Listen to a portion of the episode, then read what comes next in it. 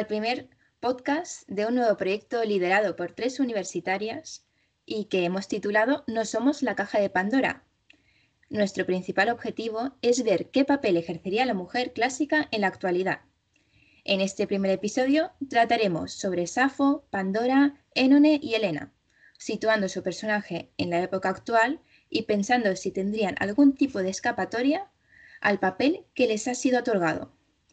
Por eso empezamos sin más rodeos presentando a mis compañeras. Hola, yo soy Nurianín, estoy en tercero de Filología Clásica. Hola, yo soy Alba Martín y también soy alumna de tercero de Filología Clásica. Y yo misma, que me llamo Elisabetta Jiménez y también soy estudiante de Filología Clásica. Bueno, eh, antes que nada, vamos a aclararles a nuestros oyentes cómo surgió el nombre a este proyecto porque me parece de lo más interesante. Nuria, ¿podrías explicarnos un poco? Pues el título de este proyecto lo que quiere es reflejar eh, la asociación que se ha producido con la mujer, ya que siempre nos han culpado de los males de los hombres los cuales ellos mismos nos han hecho ver que somos las causantes de, los males humanos. Y Alba, ¿nos podrías ampliar un poco el mito? Bien, pues eh, este mito trata del benefactor de, Prometeo hacia los humanos y la sed de venganza que tenía Zeus, ya que éste presentó a Epimeteo, que fue hermano de Prometeo, una mujer que se llamaba Pandora. Y bien, esta Pandora recibió una misteriosa caja como regalo de su boda y, llevada por una gran curiosidad que Hermes le otorgó, quería descubrir qué había en su interior. Bien, al abrir la caja se desataron todos los males mundanos que en su interior se guardaban. Y lo último que se quedó en el fondo fue la esperanza, que era el único bien que los dioses metieron en esta caja. Y de este mito surge la típica expresión de la esperanza es lo último que se pierde. Pues bien, como hemos empezado hablando de Pandora, a ver si os parece que empecemos hablando de qué papel tendría esta mujer ahora mismo. Eh, antes que nada, os digo que Pandora es una mujer mitológica a la que se le otorgaron pues, diferentes dones. Se le hicieron a semejanza de una diosa. Es una mujer inteligente y astuta, y hoy en día pues podría haberse dedicado a lo que quisiera, porque ese afán, esa curiosidad que le había sido dada, pues la llevaría a formarse de, cualquier cosa. Entonces mm, se me ocurren ideas pues que se podía haber dedicado a la escritura, mm, estudiado una ingeniería, pues ser científica o hasta una fundadora de una institución benéfica de investigación pues de enfermedades Mm, raras. Pero eh, yo creo que la profesión en la que más podría dar de, ella misma es la política, porque tiene dos de las características más importantes para dedicarse a ello. Una es esa necesidad de formación constante, de estar haciendo cosas y de llevar proyectos a cabo por su por su curiosidad y la segunda es ese carácter persuasivo que, tienen muchos políticos para poder mm, avanzar, echar para adelante las ideas que, que quieren llevar a cabo. Pero aquí también tenemos otra característica de su, de su figura y es su belleza. Y a mí pues me surge una, pregunta, porque muchas veces las personas que comúnmente consideramos bellas, duda, y más, más que nada mujeres, las consideramos eh, con menor capacidad intelectual. Entonces, mi pregunta sería para, para alguna de vosotras es ¿por qué consideramos a las mujeres bellas eh, como no aptas para cargos tan altos en la sociedad. Bien, pues en mi parecer, yo creo que en sí se les consideraba a las mujeres, sean bellas o no, eh, un ser inculto, ya que eh, en la percepción del hombre era como si una mujer no sirviese para nada, más que nada para, el, para la, casa, para el bien doméstico. Así que yo creo que mm, los hombres tenían esta percepción errónea de las mujeres y ellas pues se, se sentían así y no, no estarían metidas en la política.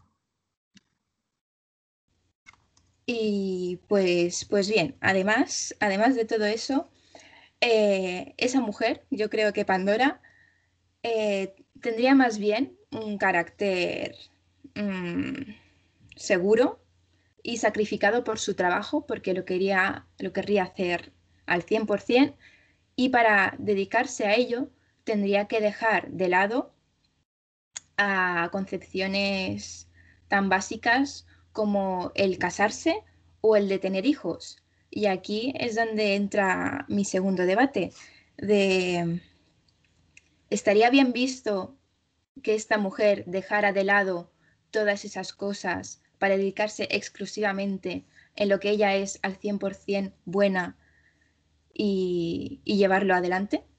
Mm, Nuria.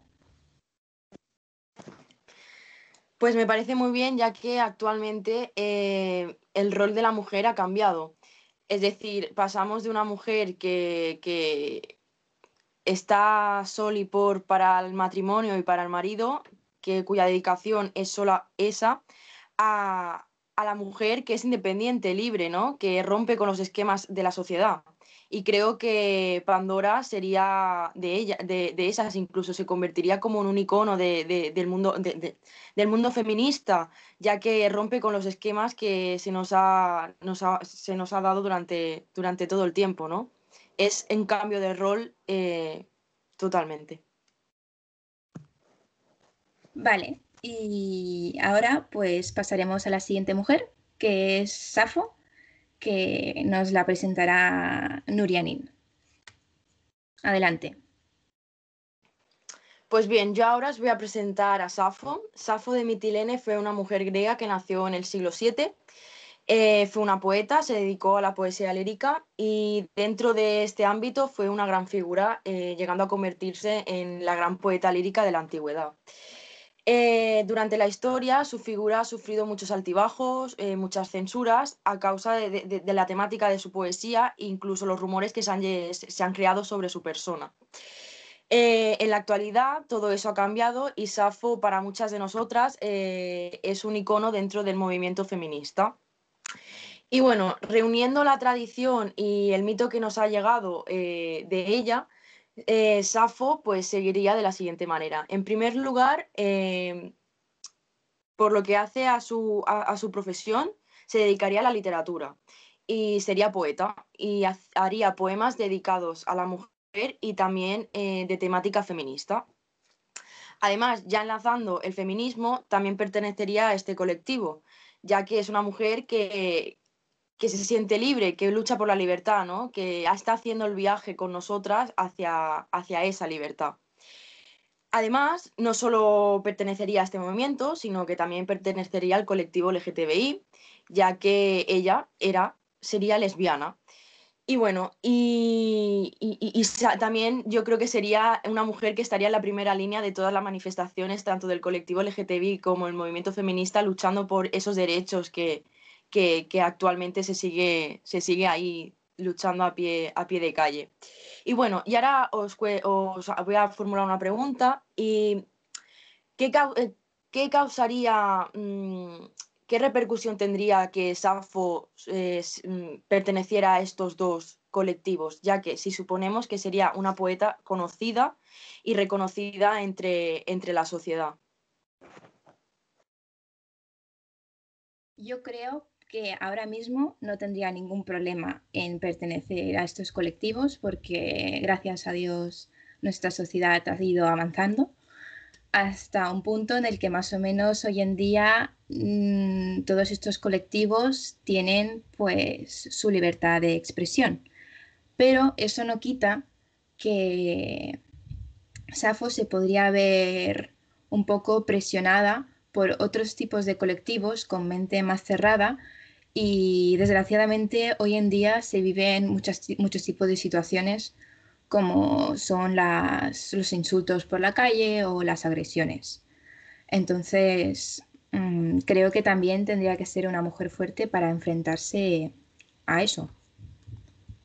Bien, yo también estoy de acuerdo con Lisa, ya que, eh, por ejemplo, eh, estaría muy bien vista para algunos y también muy mal vista para otros, ya que yo pienso que Safo sería una figura referente, alguien famoso y puede tener una repercusión buenísima, ya que eh, muchos, tanto sea del colectivo como mm, que no sean del colectivo, le apoyarían, sin duda. Pero yo también creo que hay gente con un pensamiento muy ambiguo eh, en la actualidad. Y yo creo que también esto se tendría que cambiar, ya que existe el respeto, ante todo eh, tiene que haber respeto y apoyar las opiniones y decisiones de los demás. Y también pienso que, pongo un ejemplo, em, las personas que, por ejemplo, em, se miran a influencers, por ejemplo, pongo el, caso de Dulceida, que es una, una chica lesbiana casada con una mujer. Eh, hay mucha gente que la apoya por las cosas que, que dice, que hace. Y, esta gente, esta misma gente, son también eh, las que en la misma calle eh, repugnan eh, a la gente y son homófobos también. Es decir, que eh, veo una percepción un poco hipócrita de la gente de hoy en día, ya que para algunos muy bien y para otros muy mal. Es decir, que mm, para los famosos, sí, sí, todo está bien visto, todo lo que dicen está bien y lo respetamos todo. Pero a lo mejor para un chico que está aquí en la calle mmm, besándose con su pareja o una chica con su pareja, eh, hay gente que les repugna esto, que esta visión no las ve bien. Entonces veo un poco de mmm, gente hipócrita aquí. Pues bien, ahora pasamos a nuestras dos últimas mujeres, Enone y Elena, y que Alba pues, nos explicará un poquito de, de su historia y a las conclusiones que hemos llegado sobre ellas.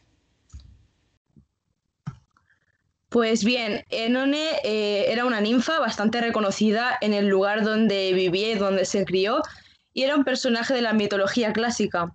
Eh, esta mujer fue bastante importante ya que fue la primera esposa de París, París de, Troya, y posteriormente fue engañada por este mismo también. Eh, el otro personaje, Helena de Esparta, también era muy importante ya que era hija de Zeus y esposa de Menelao. Eh, esta era considerada una de las mujeres más bellas desde su infancia y esta también fue raptada o también por otras versiones se ha dicho que se dejó raptar por París y este hecho finalmente originó la, la guerra de Troya.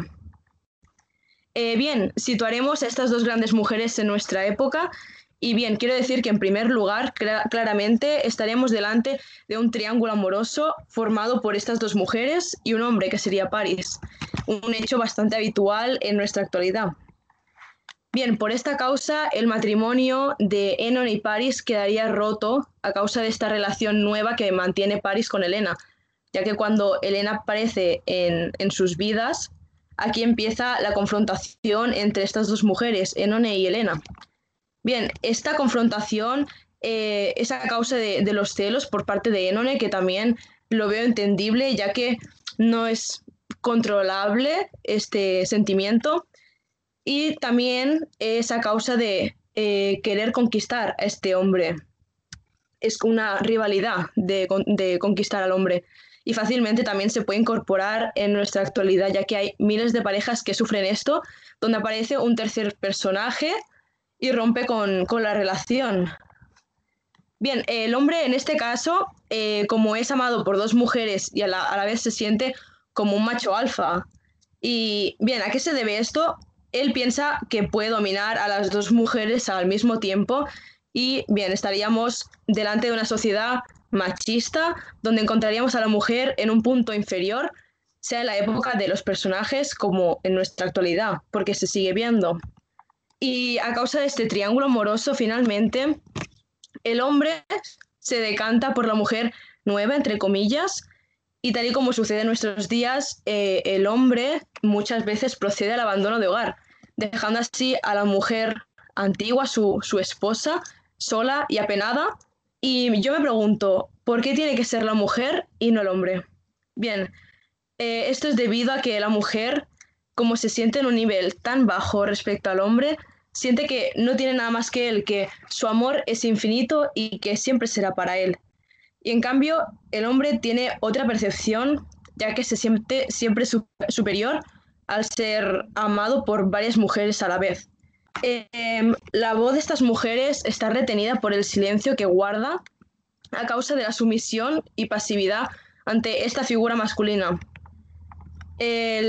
este esquema del papel de, la mujer en el matrimonio de la época clásica con la definición de esta es un ser frío, pasivo, doméstico y se sigue reflejando en nuestros tiempos ya que se sigue, sigue existiendo una dualidad de género claramente clasificada sin ser neutra, ya que uno eh, siempre es mayor que el otro.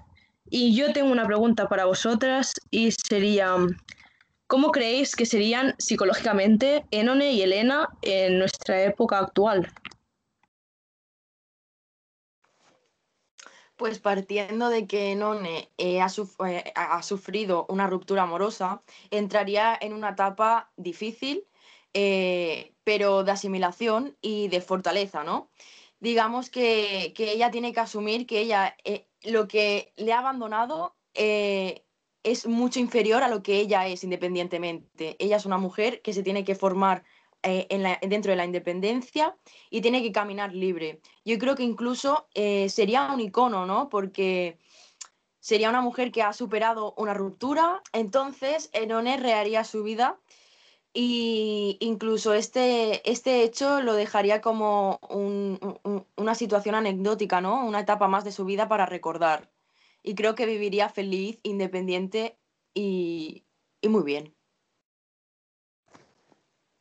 Y pues refiriéndonos a, Elena, creo que tendría que ser astuta y ver la persona con la que se ha juntado, porque muchas veces eh, sucede esto en la realidad y pensamos, uy, pues esto no nos va a suceder a, a nosotras, el que nos dejen por una tercera persona pero claro, también tenemos que ser conscientes de que muchas actitudes eh, se tienden a repetirse.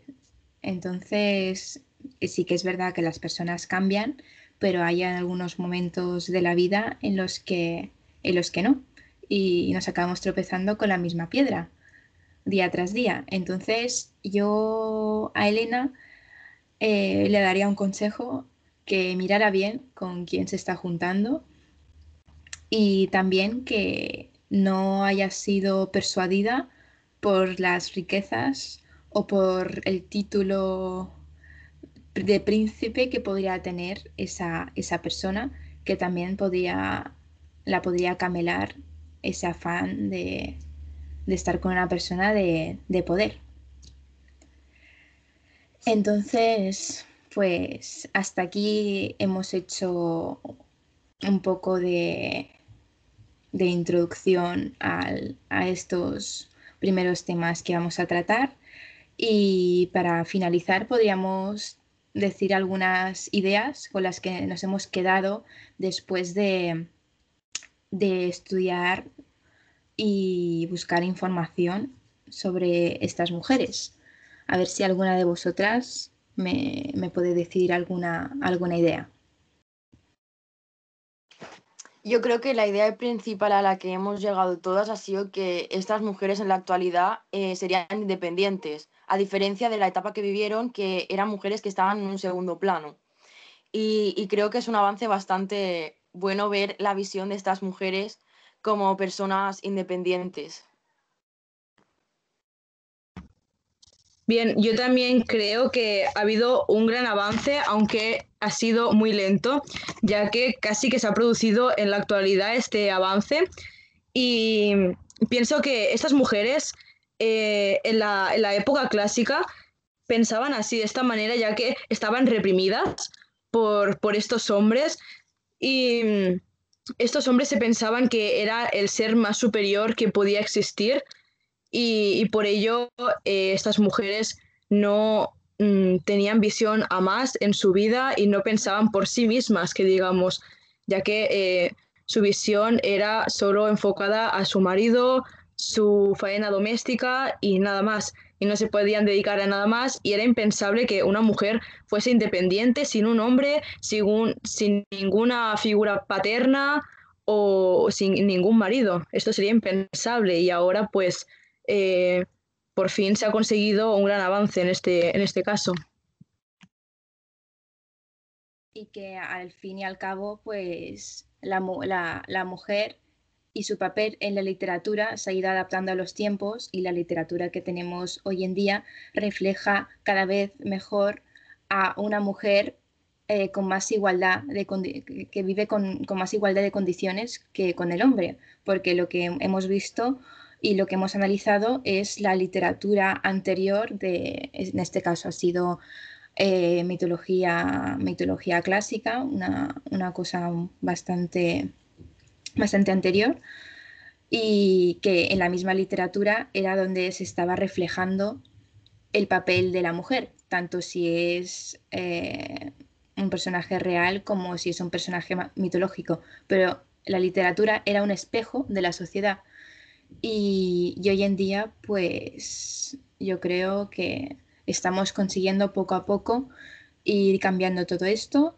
que la concepción de la mujer ha sido eh, bastante desagradable para durante mucho tiempo y que ahora no hace falta que guardemos silencio, que era lo que nos estaban imponiendo, sino que tenemos plenos derechos para, para expresarnos, para escribir y para actuar con todas nuestras capacidades que son las mismas que tiene el género masculino. Entonces nos despedimos de, vosotros. Muchas gracias y nos veremos en un próximo episodio.